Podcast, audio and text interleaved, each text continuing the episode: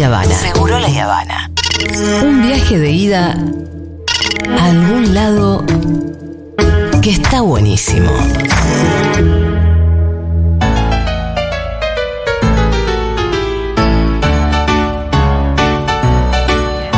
Claro que sí, el momento del regreso de nuestra querida Aldana Contrera, que vino con una invitada muy especial hoy. Sí, que hoy, hoy no quise tener micrófono. Está muy bien, hay días que sí, días que no. Eh, la saludamos entonces desde acá. Yo tampoco quiero tener micrófono. A Nina que tiene eh, la camiseta del Dibu. Eh, me han dicho que sos muy fan del Dibu, Nina, y me parece muy bien. Sí. Sí, Nina es fan del Dibu y Gala de Messi. Así Muy que bien. tenemos las dos camisetas. Uy, qué bueno, porque una puede tirar los penales y la otra la taja. Sí. Perfecto. Perfecto. Oh, igual que a Messi se lo atajen, hay una confusión ahí donde no. Uy, no, no, ¿qué quiero? ¿Qué quiero que gane? Eh, en casa los dos tienen ambas porque, nada, Sí, fanáticos obvio. mal.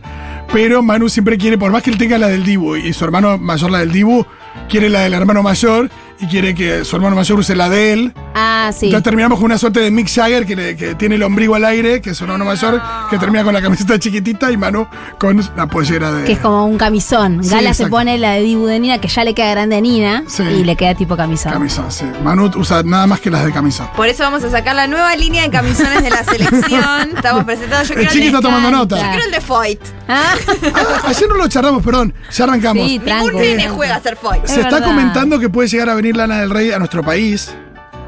Uy, Al país donde, donde está Chiquitapia. Ay, porque ya hay una, hay Ah. una ficción que estamos eh, leyendo que donde Chiquitapia es el novio de Lana del Rey, que podría pasar tranquilamente. Exacto. Ay, Lana en Barracas. No, no, no. Uf. Barracas. No, eh, va a tocar en la cancha de Barracas. De la calle de Barracas, claro, así empieza. Qué. Bueno, Aldus, ¿qué tenemos para hoy?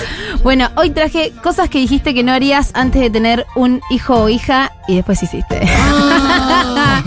Igual voy a aclarar, porque siempre tengo que aclarar. Yo me siento siempre con la, necesidad de aclarar. No estoy diciendo que todo el mundo que vaya a tener un hijo eh, va a sentir esto o a hacer esto. Digo, son cosas que hace una semana yo abrí en mi página preguntas y dije, che, ¿qué cosas hacen como mamá padres? Que no creyeron que iban a que hacer. antes pensaron que ni en pedo, que criticaban y demás. Y traje un compiladito de eso y como siempre una parte nerd de cada cosita que nombre voy a tirar un poco de data porque a mí si no tiro data me siento mal. No, y está bueno porque acá hablamos un montón de cosas. Vos siempre traes eh, una mirada muy eh, fresca eh, sobre la cuestión. Pero es verdad que, que en el día a día tampoco es, es tan fácil. No, no, no, no. Y además pasa mucho esto de eh, cuando, cuando tenés quizás una mirada como más progre de la vida. Yo tengo muchas amigas feministas. Como hay mucho de esto no me va a pasar ni en pedo. Y después capaz te pasa. Y es un poco gracioso Sí, eso, ¿no? Expectativas versus realidad. Recontra. Exacto, y dejar de romantizar algunas cosas y saber manejarnos con. Sí, y entender que va a haber algo que, que si decidís acceder a la maternidad o, te- te- o la- o a la paternidad, hay algo de eso que medio que no lo puedes controlar. Te va a pasar alguna cosa u otra y no la puedes ve- prever de antes. Tipo, a mí esto no me va a suceder nunca. Yo esto no lo voy a hacer nunca con mis hijos. O sea, mejor no digas eso porque después te sentís mal de que lo terminás haciendo, Sí. ¿no? Bueno, vamos con la primera. Hablarle a la panza. Acá la que me lo mandó me puso. Siempre pensé que era estúpido hablarle a un ser que ni te escucha ni te entiende, pero después que me enteré de mi positivo, le hablo a cada rato. Me dio mucha ternura. Esta porque como que le dio, le, le dio vergüencita contarlo. A ver, eh, repasa esto. También hay gente que no le habla y que no le sale. Como que te dice, che, no, no, no, no, no, siento deseos de hablarle a la panza, y eso está muy bien. Eh, pero está bueno saber que los bebés escuchan desde el útero, desde desde, digamos, mientras están en la panza, desde la semana veintipico de embarazo, cuando cruzamos ya la mitad del embarazo, y que reconocen esa voz. Reconocen la voz de quien gesta y reconocen la voz si hay pareja de la pareja o de las personas más cercanas eh, a esa persona que está gestando. Entonces, hablarle, a veces es hablarle directo, ¿no? Contarle algo o contarle un cuento. Hay gente que les lee, les lee poesía o cantarles una canción. O a veces esto no te sale hablarle, pero ya que vos hables hace que ese bebé se vaya acostumbrando a tu tono de voz, a tus expresiones, a tu, ma- a, tu- a tu timbre, y que cuando nazca haya algo de eso que lo calme, ¿no? Claro. Que es la, la voz materna, Es familiar. trae algo de, ah, bueno, esto está todo bien. Yo me acuerdo cuando yo eh, soy así como muy expresiva y suelo gritar por muchas cosas, pero porque tipo de alegría o cuando me asusto. Y Nina era bebé Y yo gritaba, pegaba un grito, estaba durmiendo y la tipa ni pelota. O sea, era como estaba re inmunizada como a lo que había escuchado en la panza. Así que para mí hablar la panza es un re sí. Decía, nah, si esto en el útero me pasaba todo el tiempo. Desde-. Te sigo desde el útero, Es desde el útero el, la tengo el de aquí. Ucrania que le dicen, si yo soy de la nube, es lo sí, sí, sí, en el útero pasaba. bien. Exacto, pero bueno, el hablarle a la panza es algo que cuando lo ves de afuera te parece medio boludo, o sea, puede parecerte medio. También hay que ver cómo le hablas. Una cosa es hablarle tipo, "Ay, chiqui, chiqui, chiqui". No, eso no, no está, nunca está muy bueno. Y otra cosa es esto, como hablarle, porque lo que tenés ahí es una persona y le hablamos a los perros, yo le hablo a las plantas, aunque Mengo se ría, eh, pero Y ¿por qué no le vamos a hablar a los bebés? Es evolucionar y es crecer. Yo cu- cuántas cosas dije que no iba a hacer y después me encontré No. haciendo y hoy sí, ¿qué me voy a juzgar? Porque No. otra No, y te vas a hacer un TBR con tu archivo. Sí, Exactamente. Aparezco yo en blanco y negro. me gusta, me gusta. Bueno, otra que me mandaron, llorar por todo. Creía que era una boludez eso de que nos poníamos hormonales, me pareció una excusa. Hoy lloré porque mi hijo nacerá en junio y va a hacer mucho frío. La amo. Y de Géminis. La amo, bueno, también, capaz es un poco para llorar. No, pero me encanta esto. Lo hormonal te pega y tiene impacto en lo emocional. Y eso está bueno saberlo. Digo, lo hormonal tiene impacto en lo emocional. Lo decimos siempre cuando hablamos de embarazo, cuando hablamos de puerperio. Eh, es inevitable que los cambios que pasan en tu cuerpo porque estás gestando no tengan impacto en lo emocional. No a todas las personas les pasa lo mismo de ponerse iguales. Algunas están más sensibles, otras están más irascibles, como tipo, basta, no, me- no tengo filtro, eso también es un Claro, ese es un clásico. De tipo, te digo lo que nunca dije, le contesto mal a la, la que me dio mal el vuelto en el supermercado. Bueno, Eh, pero, pero sí es cierto que el hormonal tiene impacto y está bueno que el entorno lo sepa, amigues, eh, parejas si la hay, porque no es algo que se pueda controlar. Es algo que te pasa y no lo puedes medir, no lo puedes razonar. Sí, también está bueno avisar o no. Mm, sí. Che, me parece que estoy hormonal. Mm. Porque es una forma de, de uno del otro lado. Ah, bueno. Sí, perfecto. siempre avisar si tenés algo que es una variación de voz. Sí. Como venís y no dormí bien, no sé qué, yo vengo acá a la radio. Che, ¿saben que hoy?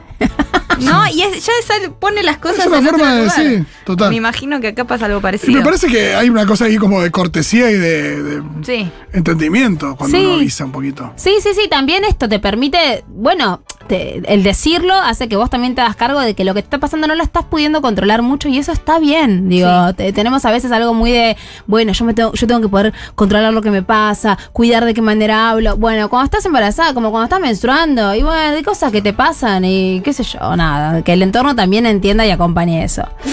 Bueno, esto ya cuando nacieron niños o niñas. Esta dice, lo que, lo que hace, que pensó que no iba a hacer, es gritar. Dice, sentía que mis papás perdían mucho la paciencia conmigo y muy rápido, que eso no me iba a pasar. Pero qué difícil no perder la paciencia con un niño de tres años, che. Bueno, ¿quién no grita? ¿Quién no dice cosas de las que después se arrepiente con un niño? es medio inevitable. Y no te pongas esa vara, hermana. Y claro. Me acuerdo una vez, eh, la mujer de un amigo, el día que nació la hijita, que aparte nació de unas semanas antes, chiquitita y demás, tuvo un toque. Me acuerdo que lo primero que me dijo es, nunca la voy a retar. Y yo me risa- yo no me cagué de risa en la cara, porque tipo, no le voy a gritar, nunca la voy a retar. Claro. No, Eh, ahora tiene no. 17, es un amor. eh, Y de la han retado. Pero la han retado Sí, igual. Si no, no sería un Y amor. yo, ca- y yo cada vez que ella por ahí me dice algo, no, porque está, viste, me habla. Yo pensé que al final dijiste, no, nunca la voy a retar. Me parece un montón.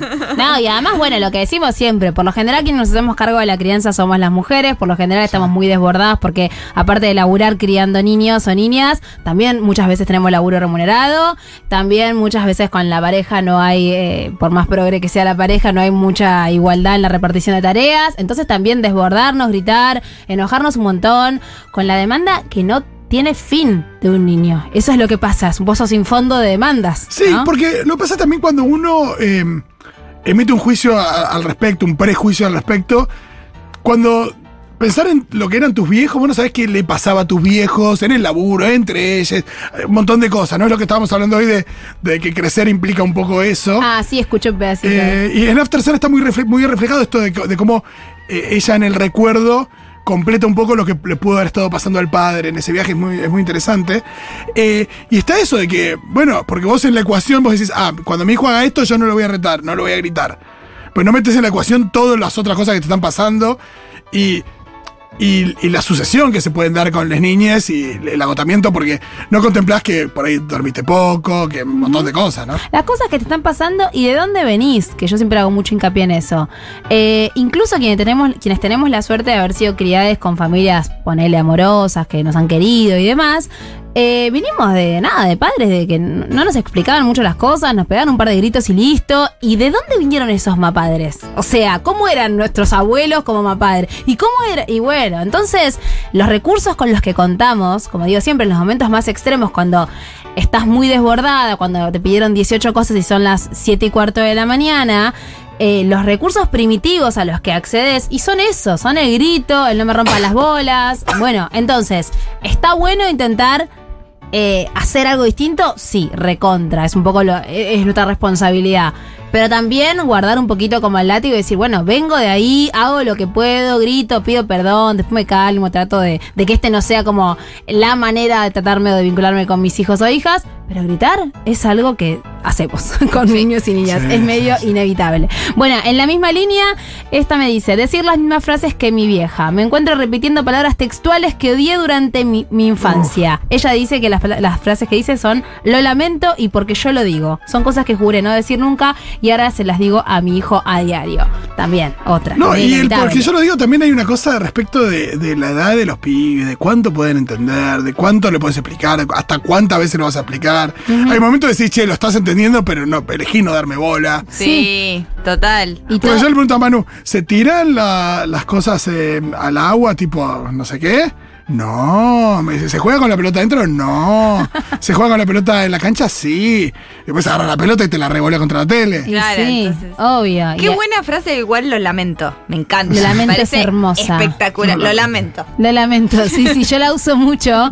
eh, es muy de mi madre que seguro está escuchando. Y es como, y lo lamento, mi amor. Y lo lamento. El mucho. mundo es injusto. Qué injusto, bueno, el mundo es injusto. Pero hay algo de eso, que llega un mundo desierto, lo que decís. Hay edades en las que no alcanza nada de lo que digas. No, y cuando, y cuando decís, che, mirá, vos me estás entendiendo. Pues yo con Manu me di cuenta. Vos entendiste perfecto, la joda es que te estás haciendo más el boludo que otra cosa. Sí. Y ahí es donde decís, bueno, listo, entonces ya está. Hicimos eh, hace un tiempo, el año pasado, no me acuerdo, creo que a mitad de año, una columna que hablamos en, eh, de esto de que lo que nos pasa cuando nos convertimos en mapadres, como inevitablemente miramos un poco a nuestros propios mapadres, ¿no? Sí, Revisamos un sí, poco sí, con las salvedades de cada vínculo. Eh, y es un poco inevitable que sean un poco como ese rol, aunque sea para decir, voy a hacer lo contrario, ese, ese modelo, ¿no? Claro. Eh, y bueno, entonces las, las frases, las expresiones que nos dijeron tanto, es esto, salen, aparecen, y una se encuentra diciendo, ay, esto que escuché a mi vieja y que yo odiaba que me digan, lo digo. Y bueno, sí, son cosas que pasan. Eh, bueno, que duerma en mi cama. Siempre dije que el colecho me parecía un bajón y una invasión a la privacidad. Ahora me copa despertarme con su pie encima mío y lo extraño cuando pasa la noche en su cuna por milagro. Mucho amor me dio esta. Eh, está pasa bueno. mucho eso. No, no va a dormir conmigo, no quiero, no quiero, no quiero. Y después, bueno, el colecho también soluciona muchos problemas a la Sí. noche. ¿Quieren teta seguido? Listo, estamos en la misma cama. Eh, se despiertan porque tienen miedo, estamos en la misma cama. No digo que sea lo mejor para todo el mundo, ¿eh? hay gente que odia hacer colecho y está buenísimo que no les cope, pero resuelve muchas A veces su- suena que cuando decís eso estás medio procrastinando también en el sentido de no. Tipo, yo no quiero que haga tal cosa, ¿no? Ajá. Y después llega el momento de yo no quiero que haga tal cosa a determinada edad. Como que vas pateando un poquito porque decís, bueno, ahora no sé si puedo lograr que no lo haga. Sí, a mí me encanta cuando... O sea, por eso. En las, prena- en las consultas con embarazadas, en las prenatales, me dicen, bueno, eh, ¿qué, qué cuna recomendás? Comprate cualquiera y pues fíjate si la vas a usar. Capaz compras una después cuando sea más grande. Viste que ahí se venden mucho las cunas para recién nacidos, que son Eso. así, que las usan tres días básicamente. Sí. Y el recién nacido no va a querer estar en la cuna. O sea, no hay chance. Acaba de, de- de salir del útero, tipo, está todo el tiempo en contacto, todo el tiempo en movimiento. Eh, a la noche se les prenden todas las alarmas de supervivencia, que son tipo, quiero que mi cuidadora esté cerca, quiero alimento permanente, y eso hace que lloren. Entonces, bueno, ahí igual el mercado nos ha vendido la idea de que el be- bebé es sinónimo de cuna, eh, Sí. chupete y mamadera, como todas cosas que los bebés por lo general de entrada no quieren, ¿no? ¿Cómo que no? ¿Qué? ¿Qué es esta mentira? Pero sí, es verdad. digo, Pero es son como- todos los emojis que me aparecen si pongo la ¿Viste? palabra bebé. Tal Volviendo- cual. Son todas las cosas que no. No van a querer. Volviendo a lo de a lo de retar, no retar, que yo, yo sabes que a veces lo que siento que vieron esa escena de la primera Indiana Jones, la primera escena donde él reemplaza el coso de oro por la bolsa de arena. Ajá. Sí, rápido. Como que ser, ser más padre es hacer esto constantemente de, de, mira, necesito que dejes de hacer esto y te tengo que dar otra cosa. Sí, Eh, es eso, la vida es eso con un niña. es como, sí. mira, para que no estés llorando por esto que no, no vas a poder hacer porque es peligroso para vos, te tengo que convencer de otra cosa y así, así, Sí, para siempre. es todo el tiempo estar haciendo eso, incluso cuando sabes que capaz no es lo ideal. A mí, yo que acá he hecho columnas hablando de que no está bueno como chantajear a las niñas y demás, yo me encontré en el avión de vuelta diciéndole a Gala. Oh, "Te sí. quedé- Mira, hice dos cosas que no hay que hacer. La, la amenacé con que las azafatas se la iban a llevar. No sé. O sea, lo voy a decir Bin. Laden está delante. Lo voy a decir. Gala, está- lo que porque pasa es que Gala debía estar a punto de. Porque Nina ya sabemos que no. Gala estaba prendida a fuego. Era tipo eso, a nivel tirado- terrorismo. Le había tirado un vaso con agua al chico de al lado de tanto No. que se movía. O sea, entonces, bueno, hice lo que no hay que hacer, porque de vuelta, la teoría es muy hermosa, pero la práctica cuesta. Es decirle, Gala, ¿ves las azafatas? Están mirando para llevarte. Bueno, obvio que igual no me creyó, porque es muy inteligente, por suerte. Ay, no. Y después también le dije, si te quedas quieta cuando lleguemos, comemos chocolate. O sea, todo lo que no hay que hacer. Bueno, esas cosas también, ¿no? Uno dice, esto no es lo mejor, esto no por esto, la teoría, lo explicamos, bla. Pero bueno, en los momentos de desborde uno usa los recursos que tiene. No son, no son muy buenos. No, casi me muero. Con el chico le pedí perdón. El pibe ni me contestó. O sea, fue, me miró y ay, me quería morir. Eh, bueno, otra clásica. Dar la teta más de los seis meses. Esa es un re clásico. Ah. Pensaba que dar la teta, eh, esta me dijo, me causó se la puse textual. Era algo que tenía sentido en África, dar la teta a bebés más grandes. Acá estoy, tiene 18 meses y seguimos contando. Bueno, también repasa esto de pensar que la, la teta es para bebés chiquitos y más allá de las recomendaciones de la OMS, de que la lactancia eh, es hasta los dos años o más, idealmente, obviamente es una recomendación, no una obligación. Eh, nada, esto pasa mucho. De, para mí la teta era para bebitos y de pronto tenés un bebé de un año, un año y medio y no, capaz no tenés ganas de dejar de dar teta. Y está bueno ahí bastante. flexibilizar. Me, me está haciendo sentir culpable, Aldo, ¿Por te qué? escucho. Yo estoy haciendo una de. mm, De. Bueno, me voy, me voy, me voy, viste como. Y te empezás. Y aparte decís cuánto, cuánto puedes avanzar en una calle, en la vereda y que él se quede. Sin que sea negligencia. No, decir que sea sí que empieza a mirar a la gente, tipo, cuántos pasos, distancia de rescate, empieza a entrar un montón de cosas ahí. De. Y decir, bueno, me voy, Manu, ya está, listo, vamos. Y él. Ay, Dios. Y pero no te cree, ¿o no? No. No te No, viste como decís, este es capaz que yo haga cinco cuadras y se quede ahí. Claro, claro, claro. Pero es que sabe que es mentira. Digo, Sí, y yo sí. te digo, se lo digo a Gala sabiendo que ella sabe que es mentira. Pero sí, la, la amenaza de me voy es una de las que no se pueden sostener. Digo, te puedes ir del cuarto, qué sé yo, como mucho. Pero Claro, si estás sí, en la sí. calle, me voy. No, esto es ilegal, no me puedes dejar solo acá, te van a llevar preso. Yo o sea. sé las leyes, señora madre. Yo conozco mis derechos. es negligencia total. Eh, obviamente. No, porque aparte te ve con cara de que ni pedo te vas a ir, como asustado que te está separando cinco metros. No, y además Ay, lo no, estás obvio. amenazando con algo con lo que le dirías, cuidado, no te alejes de mí. O sea, es, es al revés de. Falta, que les manden el meme de ocupa de andar tranquila máquina, nadie te detiene. Total. Dale, anda. Eh, recontra. Yo siempre termino en, bueno, vamos a comprar plastilina y vamos. ¿Ah? Y como vamos a comprar Siempre. plastilina. Siempre cualquier cosa que hago hay que pasar por comprar plastilina. Que por lo menos es algo bueno que le gusta y sale muy barato. Claro, porque puedes comprar de a una, incluso Sí, individual. sí, y ya igual está. manotea de, de a cuatro. Pero sí, sale 50 pesos el paquetito de plastilina. Sí. La joda es que pues estás en el súper y te, patea- te manotea los Beldent creciendo que es plastilina. No. Sí. Ah, bueno, bueno. Tatina, tatina. Un poco son. Sí. Unos chicles, Nina pregunta que son Beldent. Es una niña Waldorf, no sabe lo que son los Beldent. Eh, bueno, otra, hablar mucho de cacas con otras personas. Escuchaba a mis amigas describir cacas con una naturalidad que me parecía imposible. Ahora le cuento de las cacas de mi hija de un mes a su pediatra, mi puericultora, mi mamá, mi novio y a todos los que me pregunten. Se habla mucho de caca cuando tenés un bebé. Sí, habla el pañal, mirá, mi amor. Muchísimo de caca. ¿Por Sí. qué? Porque hay algo. Primero, la caca es un indicador cuando tenés un recién nacido de que está comiendo bien. Sí. Entonces, te vienen a hinchar mucho en la clínica o sanatorio o hospital.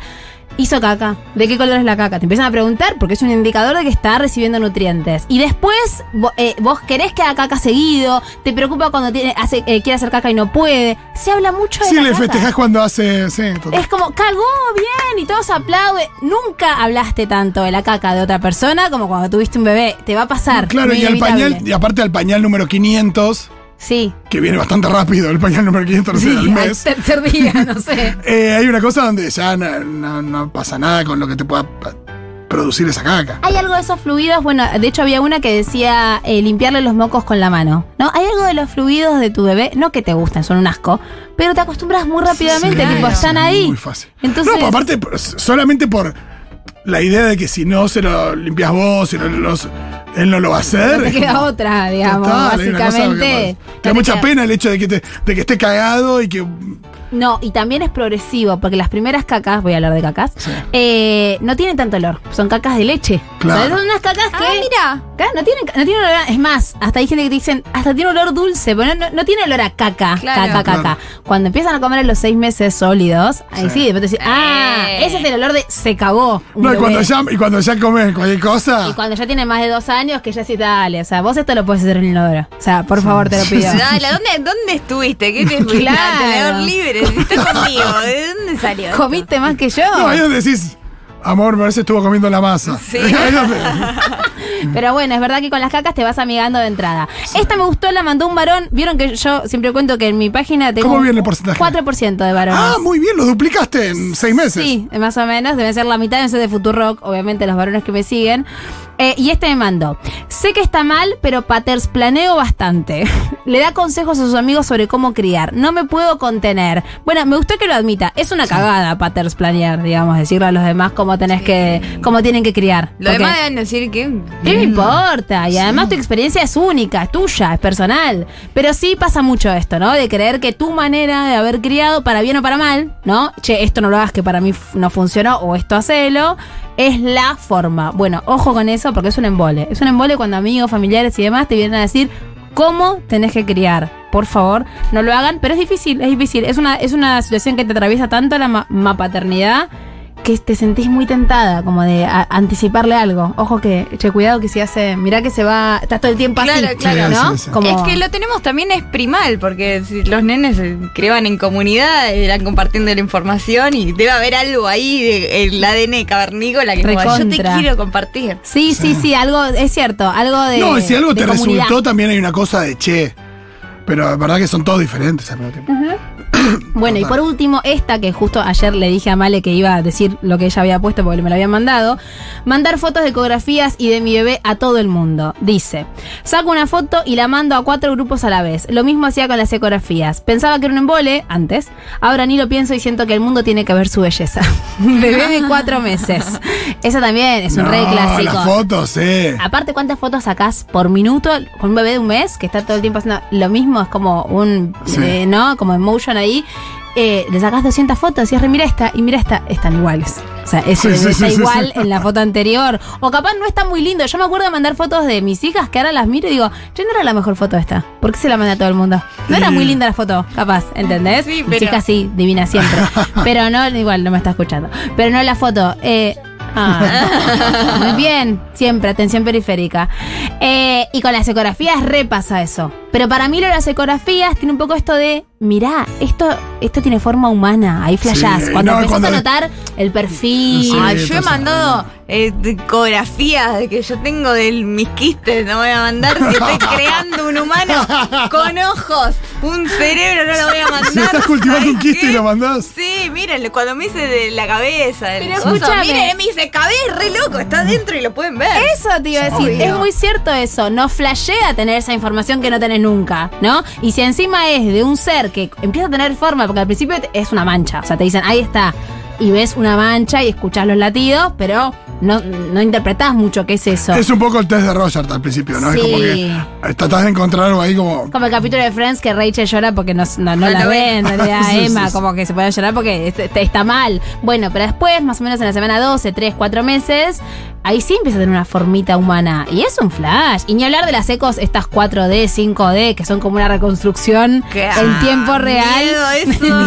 eso, miedo. Da un poco de miedo. Pero también... Siempre parecen los nenes como si estuvieran eh, manchados con barro. Sí. Sí, es ¿Por qué este nene tiene barro? Son como niños de lodo. Niños de lodo, Son sí. los niños de lodo. La masa de Manu. son. Eh, es verdad. la masa- sí, sí, porque además es como una tecnología que como que interpreta es- e- esas cosas que están en la ecografía común y les da una formita, pero claramente Sí, no bueno, es espera unos meses. Ay, yo le, también. re- le repondría un filtro, se me la agarra el filtro de Instagram a esas cosas. Pará, le pueden agarrar, habría que probarlo.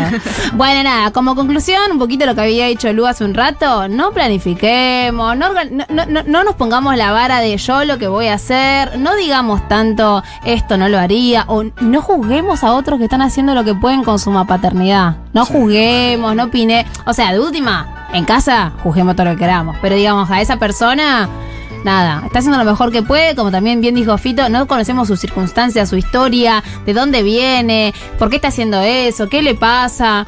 Y después además nos tenemos que comer todas las palabritas cuando nos toca, si es que nos toca. No, y les pibes son muy diferentes también. Sí. Hay algo ahí donde, ay, no, yo te manejo así. Bueno, pero. Además que la gente siempre te cuenta lo mejor. Digo, También. Es como, ah, a mí no me pasaba eso.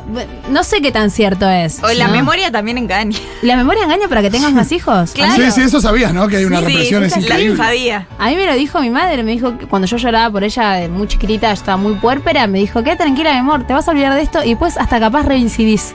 Y tenía razón, cinco años. No, porque la naturaleza es tan sabia que es obvio que eso lo iba a hacer, que vos reprimas recuerdos para elegir tener otra. Incluso reprimís el, el recuerdo del dolor. O sea, hay hormonas que hacen que vos no sientas tanto dolor en ese momento. Para que, bueno, así la, la, la especie continúe. Chicas, es así. Qué locura, ¿eh?